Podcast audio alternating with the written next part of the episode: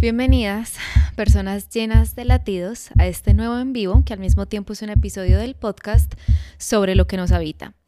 En este en vivo les voy a hablar sobre mis 90 días de sobriedad, que apenas, este apenas es el comienzo, o sea, seguimos contando, llevo 90 días ya un poquitico más.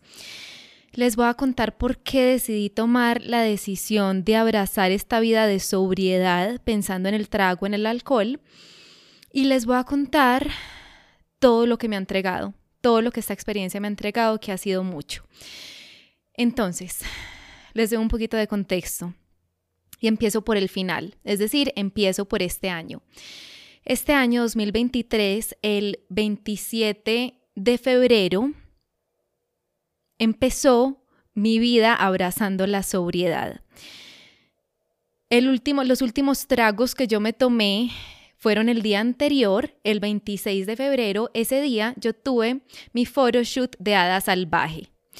Terminamos el photoshoot como a las 4 de la tarde y yo me fui a celebrar sola. Mm, me tomé una cerveza de celebración en un cafecito en el que estaba y después fui a comer y de celebración me tomé una copa de vino. Entonces tengo súper anclada en mi mente como mis, mis últimos tragos y fueron esos, ese día en ese contexto. En ese momento yo no tomé la decisión, es decir, ese día, el 26 de febrero, yo no tomé la decisión, estos son mis últimos tragos y no voy a tomar más, no, eso vino después.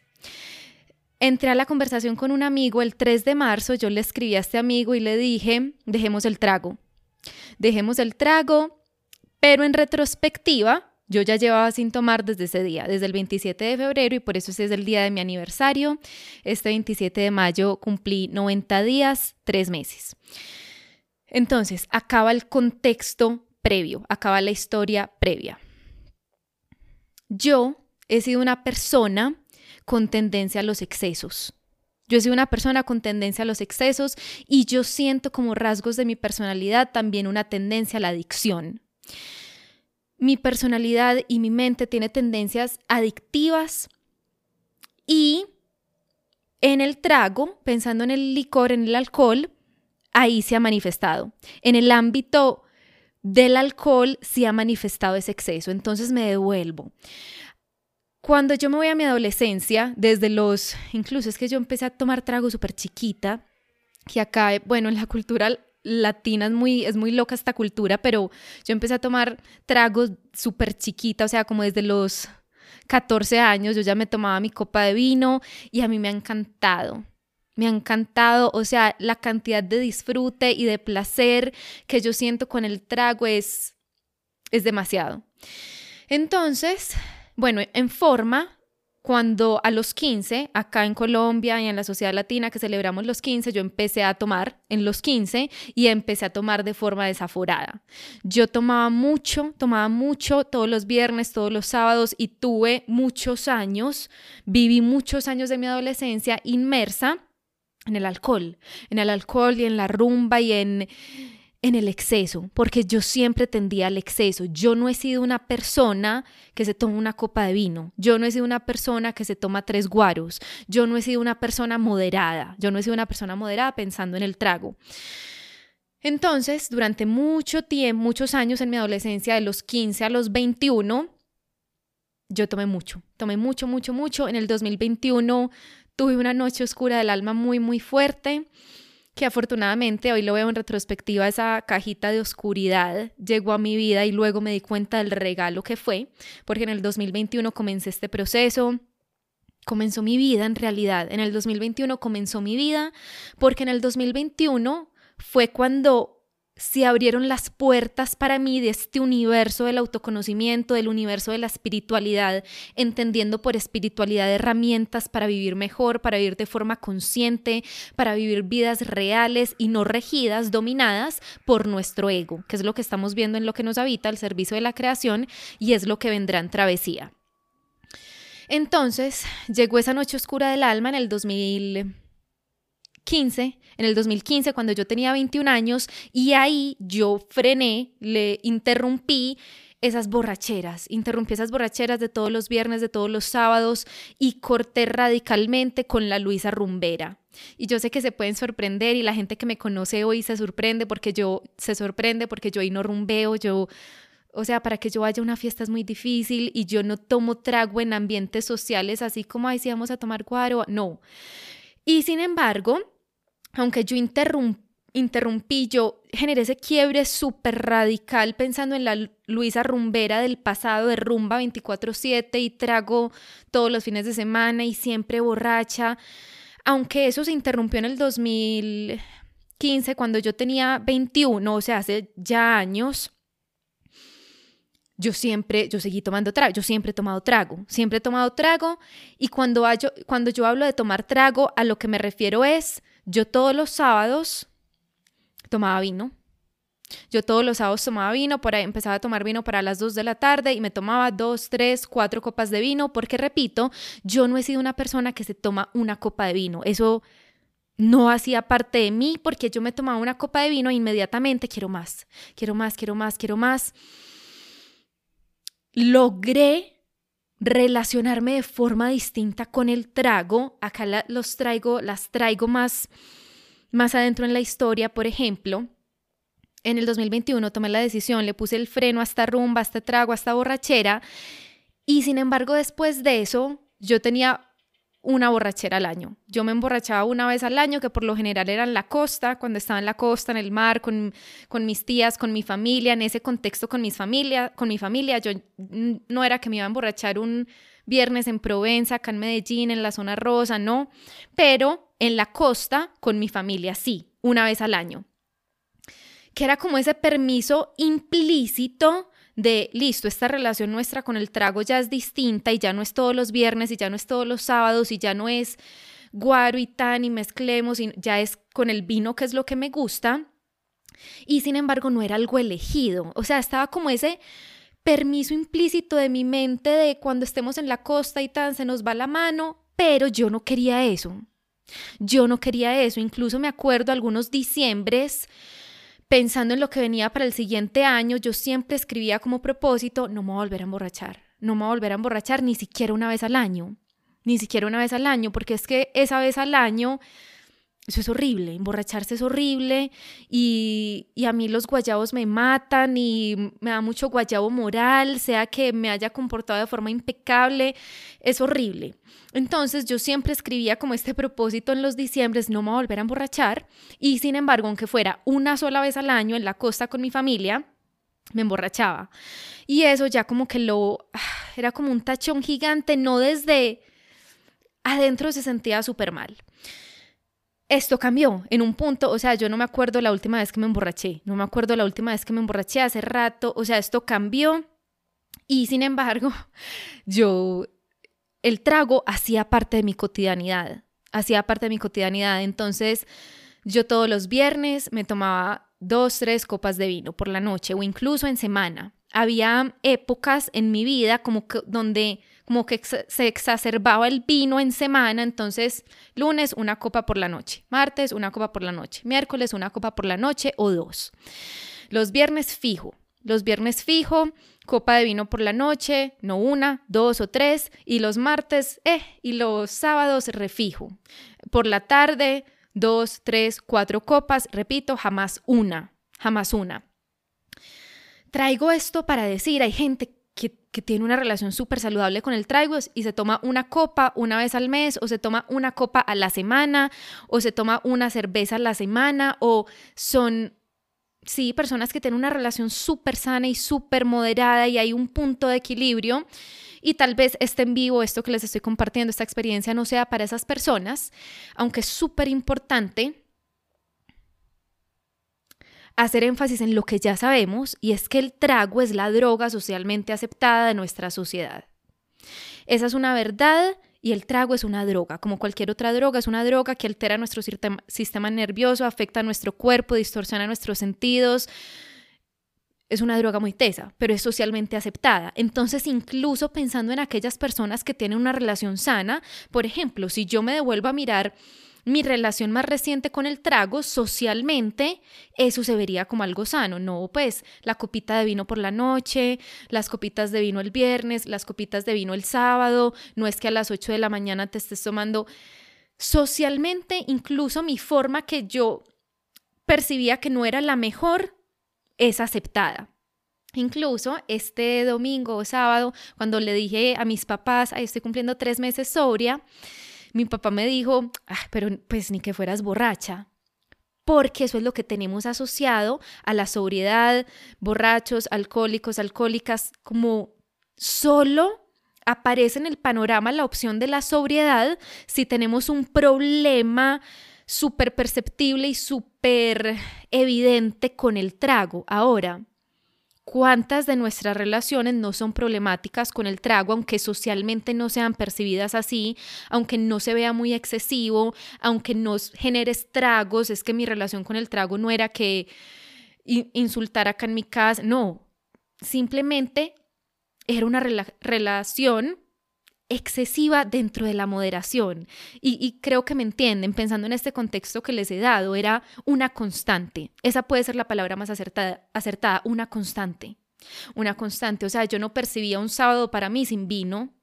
Y ustedes lo saben, yo les compartí un montón historias con mi copa de vino, con mi copa de vino, con mi copa de vino. Si una celebración, alguna cliente uno a uno me contrataba una botella de vino que me encantaba, siempre alrededor de la celebración y de mi cotidianidad y del placer y del disfrute estaba el trago asociado. Bueno, yo ya sabía también, yo era consciente del hecho de que el trago es supremamente inflamatorio. Entonces, aparte de que desde hace rato yo quería experimentar una vida en sobriedad, o sea, yo quiero vivir mi vida sobria y esta es una invitación para ustedes si esta palabra sobriedad o sobria genera algo que lo miren, porque es que puede que inconscientemente esté esta resistencia a qué exageración, qué exageración o eso pa' qué o eh, ese es otro extremo, la sobriedad o es que ni que yo fuera una borracha o Luisa sí es exagerada porque nos está diciendo que ella tampoco era una borracha. El solo hecho de evaluar nuestra relación con esa palabra ya es importante. Entonces, desde hace rato yo, y ahorita vuelvo a, la parte inflamatorio. Desde hace rato yo ya tenía el anhelo de experimentar una vida en sobriedad y tengo un recuerdo súper claro que fue en el 2020. En el 2020 yo leí el libro El poder de ser vulnerable de Brené Brown. Brené Brown es una persona sobria. Ella lleva 23 años sobria, de alcohol, de cigarrillo, esto es lo que ella dice en el libro y hoy estuve releyendo un artículo al respecto que fue el que leí en el 2020. En el 2020 yo leí ese libro y entré como a su página web a mirarla y me encontré con un artículo sobre la sobriedad. Y en ese artículo sobre la sobriedad, Brené Brown decía algo como lo siguiente. Si no sabes o si, tienes la duda de si tu relación con el trago, con el alcohol es problemática, lo más probable es que no te esté apoyando. Si tienes la duda de si tu relación con el trago es problemática o no, lo más probable es que eso ya sea un indicador de que por lo menos el trago no te está apoyando. Y eso, pues, eso fue súper wow para mí, porque esa era yo. O sea, yo era esta persona, y hasta hace 90 días yo era esta persona, que sentía, fue pucha, es que desde afuera o pensando en los parámetros que conocemos, yo no tengo esta relación problemática con el trago, entre comillas, pero, pero aparecía la duda, ay, ¿será que sí es problemática o no? Y cuando yo leí eso, si tienes la duda de, de si tu relación con el trago es problemática o no, probablemente es que tu relación con el trago no te apoya, no te sirve, no es, no es de, no es de valor, no es sana. Eso se quedó súper grabado en mí y desde ese entonces, esto fue en el 2020, yo ya sentía, ay, pucha, yo quisiera dejar de tomar. Yo quisiera dejar de tomar, pero no soy capaz. Yo quisiera dejar de tomar, pero es que no soy capaz. Entonces, vean que eso ya de entrada me podría hablar de una relación problemática, pero era un problemático súper aceptable. Es que porque me tengo que reprimir, porque me tengo que mm, forzar a no tomar si me gusta tanto, y es que solo los fines de semana o son solo dos copas de vino, volvemos a lo aceptada que está nuestra relación con el alcohol que nos lleva a no percibirla como algo problemático. Entonces, este anhelo existía desde hace rato y no me acuerdo qué año fue, si el año pasado o el antepasado, yo empezaba estos periodos como listo, voy a, dejar de tomar un mes, no voy a tomar en todo este mes y, y me daba súper duro y era como contando los días y cumplía el mes y eso como que se desaparecía de mi mente y otra vez. Este año, la verdad yo no sé de dónde salió. No sé de dónde salió como ese último impulso, y acá lo conecto con lo que les repito un montón. No sabemos cuándo va a ser la última vez hasta que es la última vez. No sabemos cuándo decidimos de verdad hasta que hemos decidido de verdad. Y yo sé que esta decisión ha sido mi decisión, de verdad, esta ha sido mi última vez pensando en la Luisa que soy hoy. No sé qué fue lo que generó como esta chispa tan fuerte de claridad y de decisión que me llevó al 3 de marzo a escribirle a este amigo, dejemos el trago. Dejemos el trago, yo ya llevaba no sé cuántos días son esos, desde el 27 de febrero sin tomar. Le escribí el 3 de marzo esto, mi última cerveza y copa de vino fue el 26 de febrero. Le dije, dejemos el trago y empezó este baile para mí. Empezó este baile para mí mucho menos difícil y mucho menos retador que las otras veces o la otra vez en que lo intenté en el pasado o las otras veces en que lo contemplaba en el pasado. En el pasado yo no me atrevía a dar el paso porque se veía muy retador y se veía muy difícil y, aparecía el pensamiento, yo no soy capaz, yo no, yo no soy capaz, yo no voy a ser capaz, yo no soy capaz o, o es que requeriría un esfuerzo, un sacrificio tan grande que, que, ni siquiera, que no vale la pena, ese sacrificio tan grande, esa podría ser la palabra. Y esta vez ha sido supremamente distinto, porque, y acá vuelvo a conectarlo con la, con la palabrita inflamación, el alcohol, esto yo ya lo sabía, es supremamente inflamatorio para el cuerpo. Supremamente inflamatorio para el cuerpo. No sé si esto sea correcto o no. Alguna vez leí algo como para que el alcohol salga de tu sistema, o sea, para que no haya trazas, o sea, para que esté limpia de lo que el alcohol genera en ti o del alcohol en tu cuerpo, literalmente son como 54 días, no como que te vaya a marcar, no, sino como para estar limpia verdaderamente de lo que el alcohol genera en términos de inflamación o lo que sea que genere, toma un montón de días. Y cuando yo leí eso, que fue hace años, fue como, ay, pucha. Eso, eso como que generó un, un impacto fuerte en mí.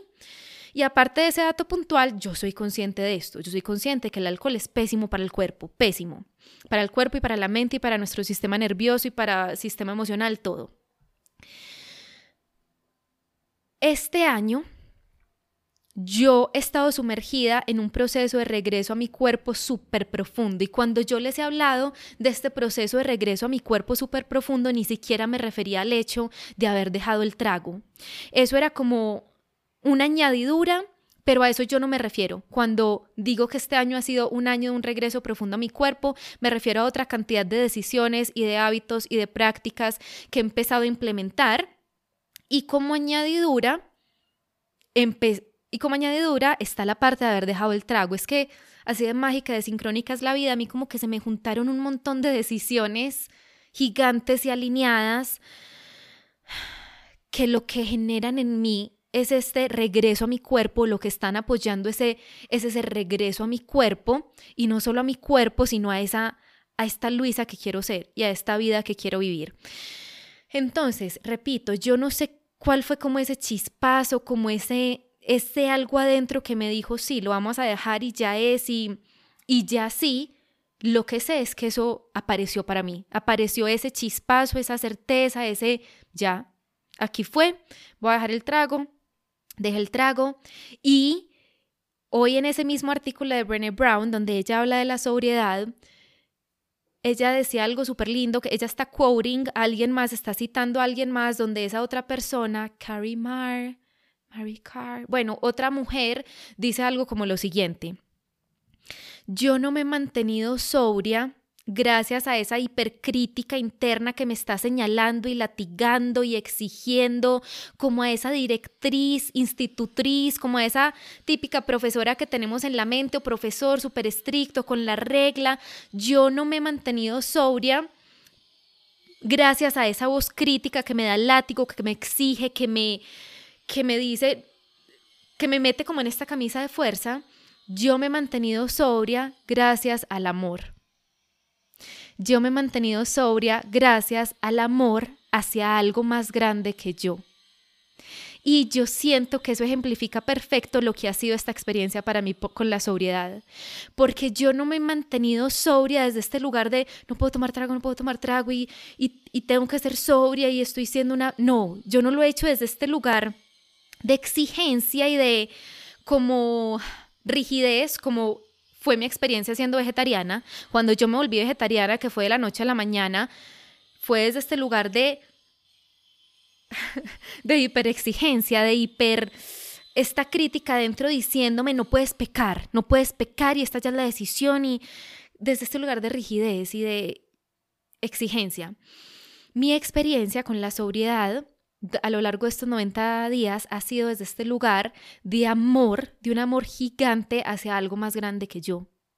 Y ese algo más grande que yo es, por un lado, ese honrar a mi cuerpo, ese amar a mi cuerpo, ese entregarle a mi cuerpo las condiciones óptimas, no solo para que pueda vivir, sino para que pueda thrive, para que pueda prosperar, para que pueda vivir esta experiencia humana tal como merece ser vivida, con toda su energía y toda su vitalidad y toda su actividad en el, en el sentido de activación y desde ese lugar. Esto, y se lo decía a una tía, o a mis tías, les decía como, es que no se ha sentido tan duro, no se ha sentido así como difícil, aunque ha habido momentos difíciles y ya se los voy a compartir, porque es mucho más grande lo otro.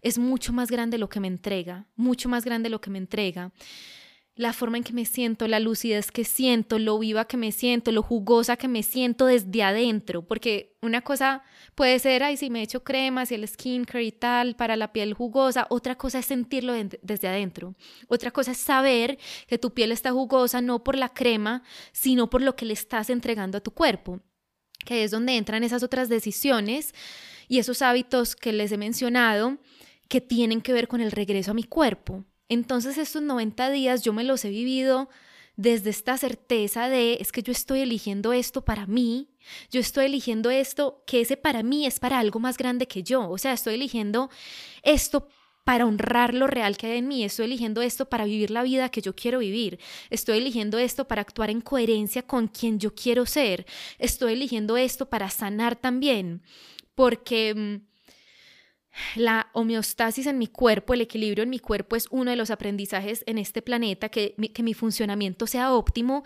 Entonces sí, yo quiero apoyar a mi cuerpo de todas las formas posibles para que podamos regresar a esa homeostasis, a ese equilibrio. Y desde ese lugar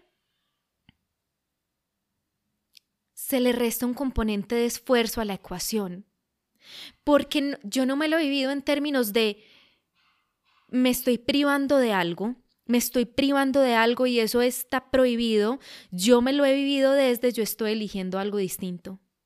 Yo estoy eligiendo algo distinto y esto distinto que estoy eligiendo, lo que me ha entregado de vuelta, se lleva lejos, se lleva lejos lo que me puede entregar el placer, el placer que me puede entregar una copa de vino o tres copas de vino o lejos.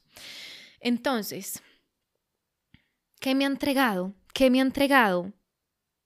Esta sensación de lucidez que yo siento que no tenía, porque volvemos a la palabra constante. El alcohol era algo constante en mi vida. Sí, es que es poquito entre comillas, dos copas de vino, tres copas de vino un sábado, pero eso de, eso de una nubla, eso de una desconecta, eso de una corta con este regalo que puede ser la lucidez en esta experiencia de vida. Entonces, aunque era moderado, entre comillas, era constante y en esa constancia, aunque fuera moderado, entre comillas, siempre había esta disrupción con la lucidez, lo que conlleva a yo llevo mucho tiempo sin estar lúcida. Mucho tiempo sin estar lúcida, aunque fuera solo la copa de vino por la noche y es que ya me voy a dormir y en el día no me tomo una copa de vino, no importa. No importa porque es que es ese quiebre, es ese quiebre constante, constante y todo el tiempo. Y acá les quiero compartir uno de los momentos más retadores, pero al mismo tiempo uno de los más grandes regalos. yo siempre viajo con mi familia a la costa. Siempre viajamos a la costa en vacaciones y la costa es mi lugar para dos cosas o para tres cosas. Para leer, yo voy al mar y me devoro libros. Para escribir, la, la escritura se me activa un montón en la costa. Y para tomar vino. Entonces en la costa, ahí sí, yo en la costa empezaba a tomar vino todos los días a las 11 de la mañana. Todos los días yo empezaba a tomar vino a las 11 de la mañana y terminaba de tomar vino por a las 5 de la tarde. Y yo podría, yo me podría tomar una botella de vino al día, todos los días, o media botella, bueno, de pronto una no, media botella de vino, bueno, entre una, entre media y una botella de vino todos los días todos los días, cada que yo estaba en la costa y yo llevo yendo a la costa y teniendo como esas rutinas muchos años, muchos años, o sea, por ahí desde el 2015, muchos años, o sea, eso es toda mi vida, pues toda mi vida adulta prácticamente. Entonces, esta última vez que, bueno, yo he ido dos veces a la costa estando sobria y la primera vez fue muy duro. La primera vez fue muy duro porque uno llega a la costa, o nosotros en mi familia llegamos a la costa y de una es costeñita. ¿Quién quiere costeñita? Que es una cerveza acá chiquitica en Colombia, de una costeñita, costeñita, costeñita. Y yo era la primera. Acá es donde les hablo de mi tendencia a los excesos y de mi personalidad con tendencia a la adicción. Yo llegaba y yo era la que promovía y, repartía la costeñita. Para la compra más importante para la costa eran las botellas de vino. O sea, eso era un tema, eso era un tema, quién las va a comprar y cuántas compraron y no se pueden acabar. Y mm, esa era la compra más importante por mí, por mí. Entonces llegamos a la costa y era, ahí, ahí, ahí sí sentí como esa, esa abstinencia de, pucha, ni una costeñita y sin embargo, el regalo grandote fue esa lucidez que yo jamás he tenido estando en ese lugar. Porque como en ese lugar yo por lo general estoy de vacaciones, yo todo el día estoy ahí para hacer lo que yo quiera, entonces no tengo ninguna responsabilidad, no tengo, no tengo que estar sobria. Entonces, como no tengo que estar sobria, sobria me, me, dedico a esa indulgencia del placer a través del trago desde las 11 de la mañana todo el día y todos los días, porque como no me emborrachaba, no me emborrachaba y yo tomaba mucha agua, o sea, yo por una copa de vino me tomaba dos vasos de agua para que no me diera guayabo. Como no me daba guayabo, resaca, todos los días yo podía tomar, porque yo nunca me emborrachaba, nunca a partir de un momento, se los contaba al principio, entonces podía tomar todos los días y eso era lo que hacía, tomar todos los días y por ende yo jamás en ese lugar tuve un momento de lucidez, lo supe estas últimas dos veces que fui, al darme cuenta, yo jamás he estado sobria estando aquí. Jamás he estado lúcida estando aquí. Jamás he estado aquí. Porque la ausencia de sobriedad a lo que conduce es a eso, a impedirnos estar aquí. Las personas tienen adicciones, las personas consumen alcohol, las personas consumen drogas, las personas son adictas al sexo, las personas son adictas a las plantas medicina, las personas son adictas a lo que son adictas a, las a la comida o a las compras o a la rumba o al ejercicio incluso, porque están evitando algo. Todos esos mecanismos, todos esos recursos se convierten en mecanismos de evasión, se convierten en anestesia, anestesian lo que las emociones, anestesian los problemas, anestesian, anestesian.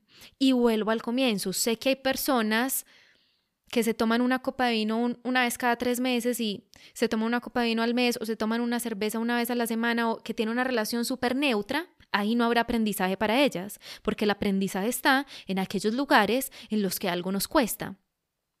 Entonces, entonces repito, a mí nunca, para mí nunca ha sido fácil la moderación, la moderación pensando en el trago. Entonces, fue duro estar en la playa, en la costa, sin trago, pero, repito lo que les mencionaba pensando en el regalo multiplicado, lejos es mucho más lo que me entregó el haber estado ahí de forma lúcida, de forma consciente, de forma presente y de forma sana en últimas. Es que eso es lo que yo he sentido a lo largo de estos 90 días. Yo siento que estoy sana y yo siento que estoy thriving, que estoy prosperando, prosperando en el sentido de no solo viviendo, sino mega viviendo, o sea, viviendo mejor, viviendo de forma más expansiva, viviendo de forma más alineada y siento que mi cuerpo está recibiendo eso. Entonces, en la costa lo que encontré como regalo del cielo, como alternativa al alcohol, es el agua de coco y la limonada. La limonada, o sea, agua con limón, así, solitas. Esa, esos fueron mis reemplazos y unos reemplazos deliciosos. Y fue increíble. Fue retador, pero increíble las dos veces que he estado en la costa desde que tomé esta decisión de sumergirme en la sobriedad. Entonces,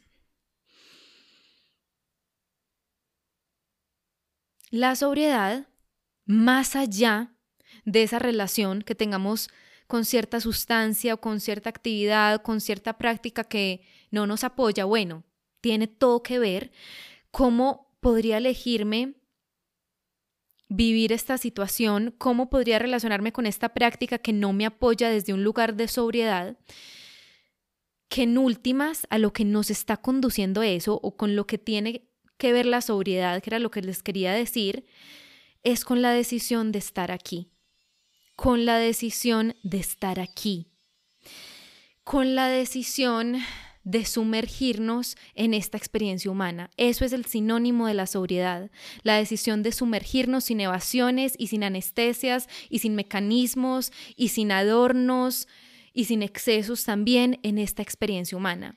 La sobriedad significa abrazar lo que es, abrazar lo que es y permitirle a la vida atravesarnos, permitirle a la vida atravesarnos. Y eso es lo que yo he sentido que ha ocurrido para mí a lo largo de estos tres meses, de estos 90 días. Aparte de eso, por eso les decía que la vida es súper sincrónica, como que todo se me juntó. En estos tres meses yo empecé un proceso súper profundo de autoconocimiento, de indagación en lo que me habita y les hablaré un poquito más de lo que he descubierto en Travesía, que creo que hoy vamos a abrir las puertas un proceso súper profundo de autoconocimiento para identificar patrones, para acceder a ese nivel de sobriedad en otro nivel. Entonces, en este en vivo, en este episodio, les he hablado de la sobriedad desde el trago, en mi caso, desde dejar el trago, porque esa era mi droga de elección. Todos tenemos nuestra droga de elección. La fortuna, entre comillas, que esa es la gran desventaja con el trago, es que es la droga socialmente aceptada.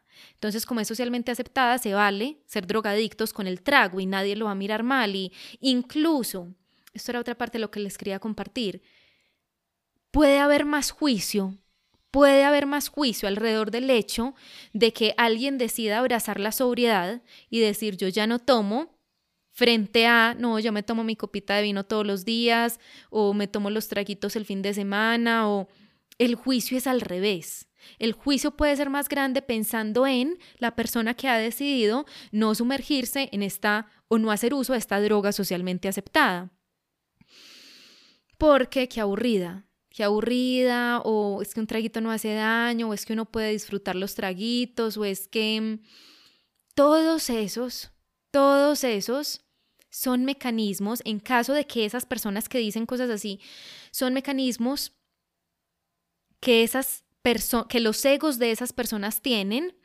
para protegerlas de tomar una decisión distinta. Porque si yo me digo, es que es una bobada, es que es un traguito, es que qué aburrición si no, es que esto no le hace daño a nadie, es que mm, lo que sea que yo me diga, eso me impide trasladarme a la acción. Que acá estamos hablando del trago, pero aplica para todo, aplica para cualquier patrón de comportamiento que queramos transformar. Y muchas de esas personas que frente a alguien decidiendo sumergirse en la sobriedad, respondan qué bobado, eso para qué, o ni que uno fuera ta, ta, ta, pueden sentir todo eso como cierto, todo eso como cierto, porque en sus mentes es imposible, como lo era para mí, imposible dejar el trago. Para mí era impensable e imposible dejar el trago. Yo creo que si a mí me hubieran preguntado qué podría ser una de las cosas más difíciles para ti, dejar el trago, dejar mi vino, sí dejar mi vino, porque eso era lo que yo tomaba vino. O tomaba IPA, tomaba cerveza IPA los viernes por la tarde, no dejar la IPA. Y por eso es que nos creemos todos estos diálogos y aparecen todas estas respuestas o, aparece el rechazo o aparece el desprestigiar, bueno, el como el restarle tamaño a la decisión del otro porque eso sería imposible para mí. Sería imposible para mí, entonces yo o ni lo contemplo o ni le abro espacio o lo le doy la vuelta porque es imposible para mí tomar esta decisión que ha tomado esta otra persona, es imposible para mí. Entonces, existen estos mecanismos para evitarme darme cuenta de, el hecho de que sí puede haber una relación problemática. Porque si aparece un imposible, eso ya nos puede hablar de un problema o de una relación problemática, que vuelvo a replicar la frase para quienes no la escucharon al comienzo, que Brené Brown compartió en El Poder de Ser Vulnerable o en un artículo sobre la sobriedad. Si tienes la duda de si tu relación con el alcohol puede ser problemática o no, eso por lo menos ya está indicando de que no te apoya. Eso por lo menos ya está indicando, es un indicador de que es algo que no te apoya, que no te sirve en el sentido de, de servir, no, no, no me entrega nada positivo. Y esa ha sido mi experiencia con el alcohol. Yo siempre tenía esta, este anhelo por vivir desde este lugar de sobriedad, por vivirme mi vida desde este lugar de sobriedad, al mismo tiempo está este cuestionamiento, ay, pero es que yo no soy alcohólica, ay, pero es que yo no estoy tomando, yo no, te, yo no tengo como esta relación problemática, pero ¿será que no? Y eso ya me hablaba de, listo, puede que no, supongamos que no, a ojos de la sociedad no, a ojos de lo que es socialmente aceptado no, pero me está apoyando, me apoya en algo, esta constancia que yo tengo a la hora de tomar trago, sean los vinos el fin de semana o la cerveza, no no me apoya en lo absoluto, porque especialmente pensando en alguien como yo, yo soy supremamente sensible, entonces yo me puedo tomar una copa de vino, me da guayabo, yo me puedo tomar un guaro, me da guayabo, yo me trasnocho una hora, me da guayabo de trasnocho. Entonces, de entrada, no, es que no había ningún grado adicional de valor para mí con el alcohol, más allá de, me encanta, me encanta y el placer que siento y es que lo disfruto demasiado, pero ahí es donde entra el camino del amor, que cerrábamos la sesión de hoy de lo que nos habita mencionando por encimita el camino del amor. Ahí es donde entran las decisiones alineadas. Muchas veces el ego nos lleva a creer, no, es que estamos acá solo para lo rico y lo que me haga sentir bien y lo que sea súper rico y, y todo lo bueno y lo que me dé tranquilidad y no, Sí, sí estamos aquí para disfrutar. Ese es uno de los propósitos que nos tiene en este planeta. Pero el propósito más importante que nos tiene en este planeta es actuar desde este lugar alineado con, la, con lo real. Y la sobriedad nos permite eso, nos permite conectarnos con lo real, nos permite conectarnos con la verdad. O bueno, esta ha sido la experiencia para mí, así es como yo la interpreto.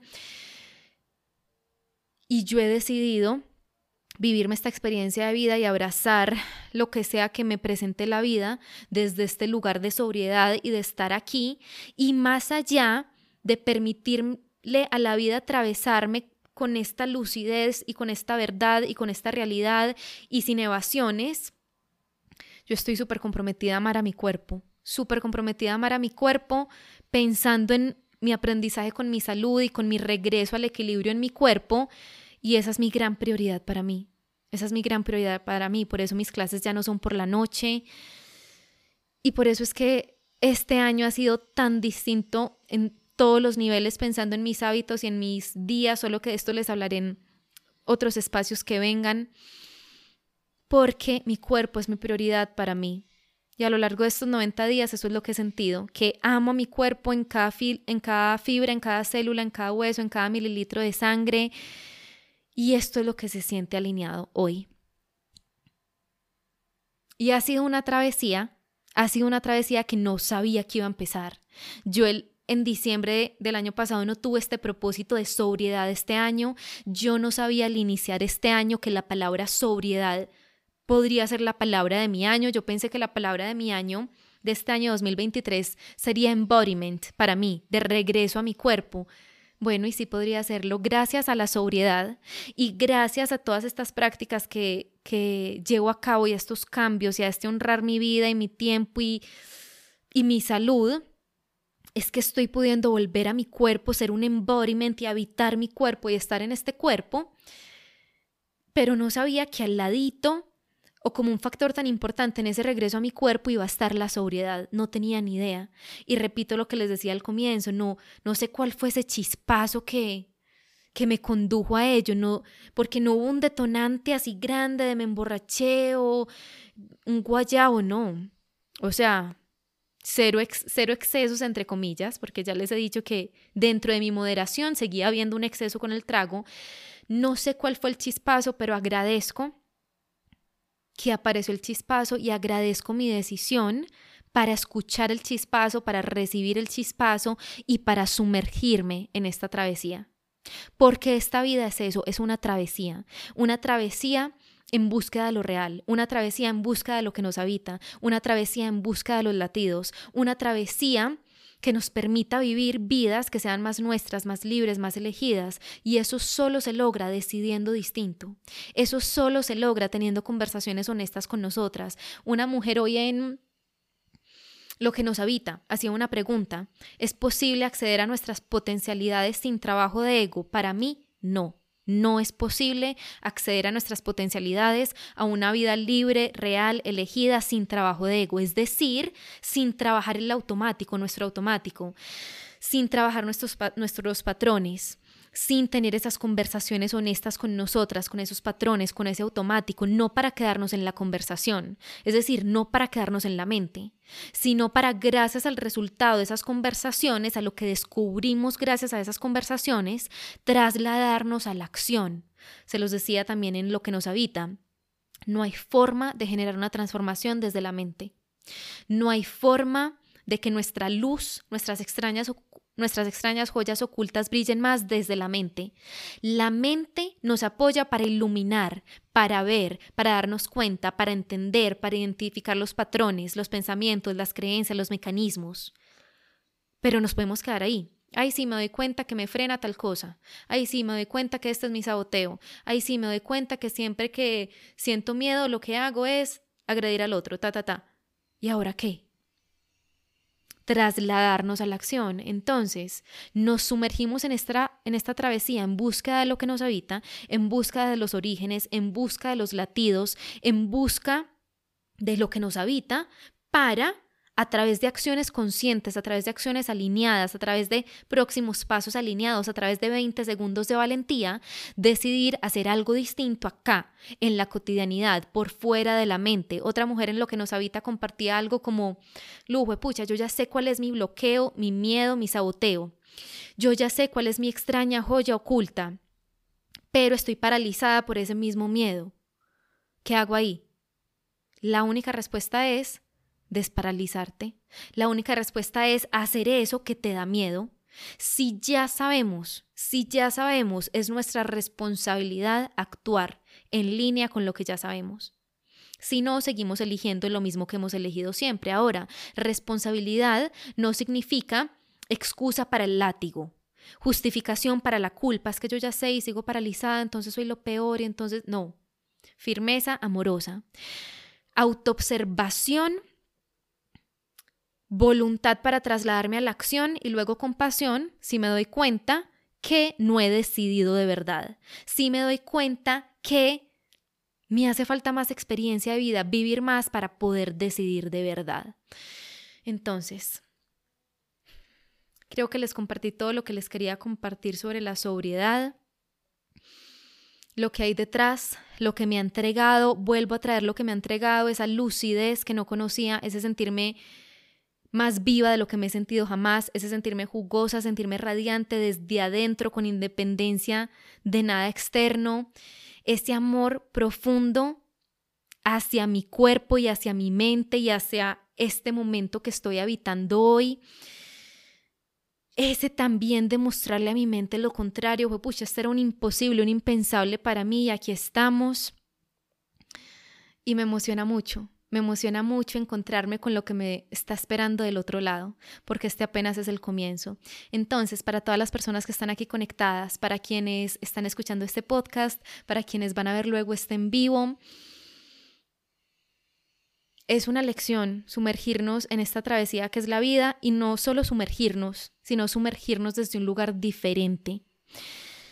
Por eso es que cree lo que nos habita al servicio de la creación que ya está en curso y por eso es que viene travesía.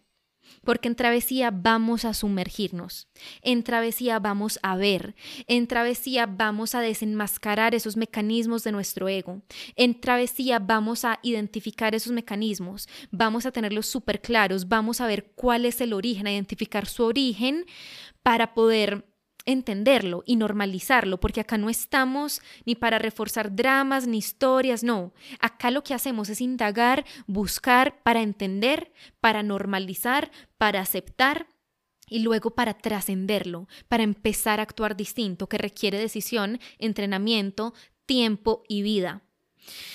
En travesía vamos a sumergirnos en el trabajo de ego del que empezamos a hablar en lo que nos habita al servicio de la creación y del que seguiremos hablando.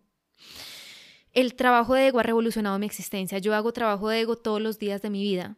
¿Qué es hacer trabajo de ego? Hacer algo distinto a lo que nuestra mente nos dice hacer algo distinto a los pensamientos automáticos, decidir distinto con lo que sea. Es que no es solo frente al miedo, es frente a la forma en que nos relacionamos con nuestras emociones, frente a la forma en que nos relacionamos con el disfrute o con el placer o con el tiempo libre o con el pedir ayuda o con el ocupar espacio. Todos los días de mi vida yo hago trabajo de ego en distintos ámbitos. Ay, pucha, no quiero hacer esto porque quiero solo placer y quiero hacer solo lo que me provoca es que el compromiso es importante para mí, eso es trabajo de ego, porque mi ego le huye al compromiso y a, lo que le parece aburridor y a lo...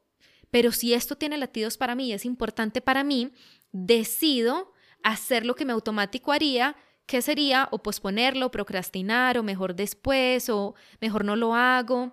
Entonces, nos vamos a sumergir en travesía, que creo que las puertas van a abrir hoy, Digo creo porque es que hoy he estado full de cosas, entonces no lo quiero hacer con afán, pero si encuentro la alineación, las abriré hoy, si no será mañana. Nos vamos a sumergir en autoconocimiento, enneagrama. El enneagrama es una herramienta revolucionaria de existencia y súper engañosa.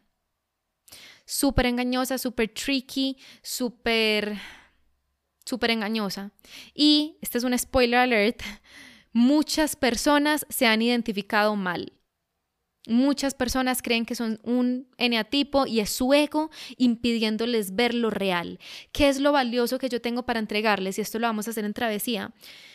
Que el eneagrama no es la herramienta más importante. La herramienta más importante son los centros energéticos en los seres humanos y ahí nos vamos a sumergir para desde esa claridad alrededor de nuestros centros luego entrar a mirar los eneatipos del eneagrama, porque desde ese lugar puede haber rutas más claras. El ego es súper hábil y les contaré, les contaré mucho, porque es que hay mucho alrededor de mi proceso con el autoconocimiento que he descubierto, que sigo descubriendo, se los decía en alguna parte. Este año yo he descubierto tanto, tanto, tanto de lo que me habita y llevo muchos años ya haciendo esto. Yo llevo ya muchos años en esta indagación de lo que me habita y años, tantos años después, este año he descubierto un montón que yo digo, no puede ser, no puede ser que yo no haya visto esto, no puede ser que el cabrón de mi ego me haya engañado de esta forma, no puede ser, pues pucha, es, imposible y es posible. El ego es súper hábil, súper hábil y por eso es que el ego nos lleva a mal mal identificarnos con los distintos eneatipos y por eso es que el ego no quiere que hagamos nada y por eso es que el ego si empezamos un programa lo deja a la mitad porque no quiere la transformación. Entonces, voy a abrir las puertas de travesía pronto.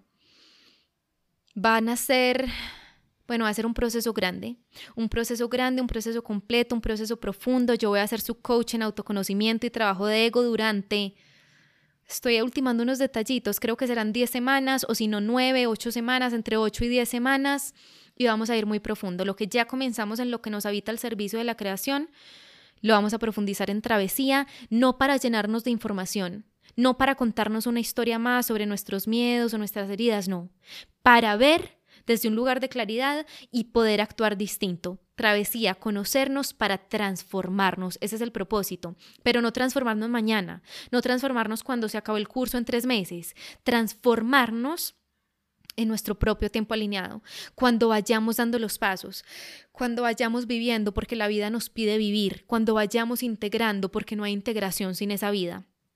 Entonces les hablo de travesía, conectándolo con, el, con este en vivo, porque decidir vivir una vida en sobriedad, decidir vivir una vida en conciencia, decidir vivir una vida no regida por nuestros egos, decidir vivir una vida verdaderamente libre, y vamos a hablar de los engaños sobre la libertad en travesía, decidir una, vivir una vida verdaderamente nuestra.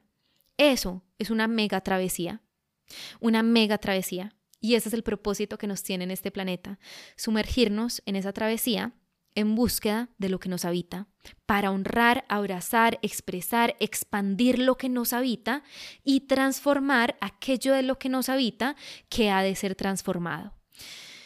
Entonces, les voy a dejar el link en caso de que las puertas ya estén abiertas a Travesía en la descripción de este episodio. Les seguiré compartiendo la información de Travesía en mis historias en Instagram. Gracias a ustedes por estar acá presentes, por su energía, por leerme escucharme en este caso. Nos vemos ahí, nos vemos del mismo lado de la puerta que sea la suya, la nuestra. Nos vemos del mismo lado de lo que nos habita, nos vemos del mismo lado de esta travesía. Tefi, gracias por estar aquí, gracias a ti y nos vemos pronto. Nos vemos en sus puertas. Gracias a mis personas de lo que nos habita al servicio de la creación por una primera sesión increíble, profunda, gigante. Nos vemos mañana y les mando un abrazo muy grande. Como siempre, no olvides que somos muchas, que somos tantas, todas con un corazón latiendo en la búsqueda de lo que nos habita. Como siempre, muchísimas, muchísimas gracias por escucharme y nos escuchamos pronto. Un abrazo.